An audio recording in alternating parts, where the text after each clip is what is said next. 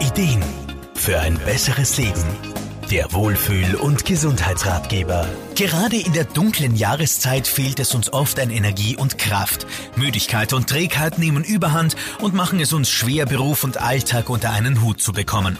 Humanenergetiker und Therapeut Wolfgang Brunner-Fuhrmann. Ja, das erlebe ich im Moment bei den Terminen in meiner Praxis ganz oft. Die Sonne ist halt schon ein Energiebringer und in den Herbst- und Wintermonaten verbringen wir halt sehr wenig Zeit in der Sonne.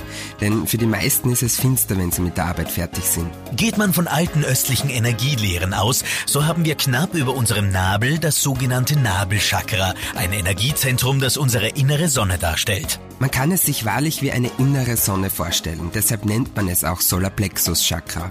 Es ist dem Feuerelement und den Farben Gelb und Gold zugeordnet. Ist es gut im Balance, also voller Energie, dann fühlen wir uns kraft- und machtvoll, haben ein besseres Selbstvertrauen und können besser Gefühle wahrnehmen und uns auch besser in unserer Persönlichkeit entfalten. Und genau das fällt vielen Menschen in den dunklen Wintermonaten schwer.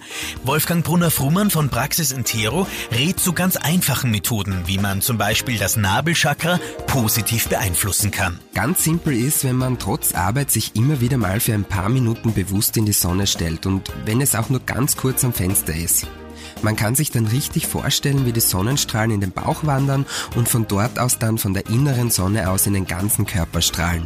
Das funktioniert übrigens auch, wenn wir die Sonne nicht sehen, sei es aufgrund von Wolken oder weil es Nacht ist, denn die Sonne ist ja immer da.